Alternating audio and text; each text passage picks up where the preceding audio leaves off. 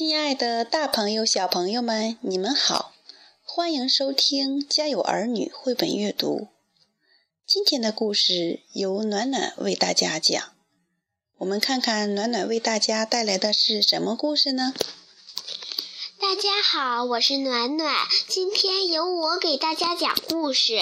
故事的名字叫《巴巴爸爸的学校》。下面我开始讲故事了，小朋友们可要认真听哦。一天早上，巴巴爸爸一家送山上的一对双胞胎兄弟去上学，这可是他们第一天上学啊。刚走到学校门口，就看到一位老师逃了出来。原来这里的学生非常调皮。这些孩子在一起就打架，大人们拿他们没办法。不过，有些孩子喜欢围在芭芭拉拉身边，听他弹奏音乐。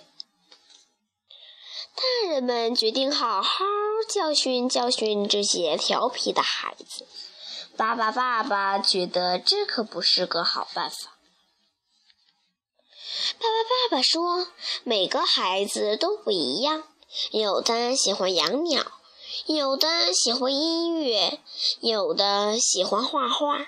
如果孩子喜欢汽车，那我们就教他机器知识，让他们一边玩一边学。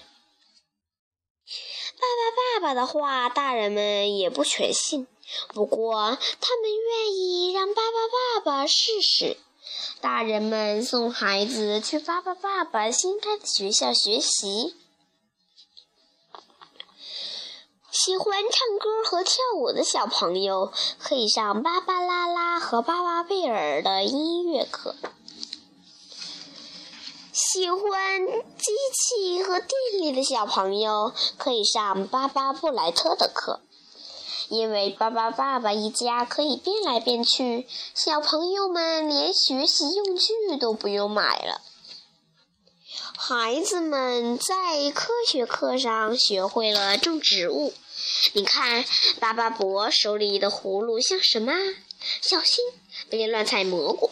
让巴巴宝宝们告诉你哪些蘑菇是不能吃的。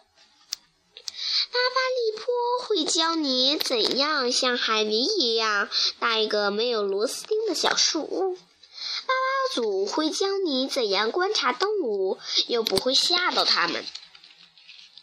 在巴巴伯的图画课上，孩子们可以在墙上随便画画。做陶器可不简单，千万别嘲笑其他小朋友刚刚做好的陶器，他们会很生气。这不，他们又打起来了。爸爸妈妈都发愁了，爸爸布拉伯却很高兴。他发现这些孩子们都很适合玩橄榄球。最后，所有孩子都在一块儿学习生词和阅读。放学了，大人们来接孩子们。他们对巴巴爸爸的学校非常满意。以前学校的老师也到巴巴爸爸的学校来教课了，巴巴爸爸好高兴。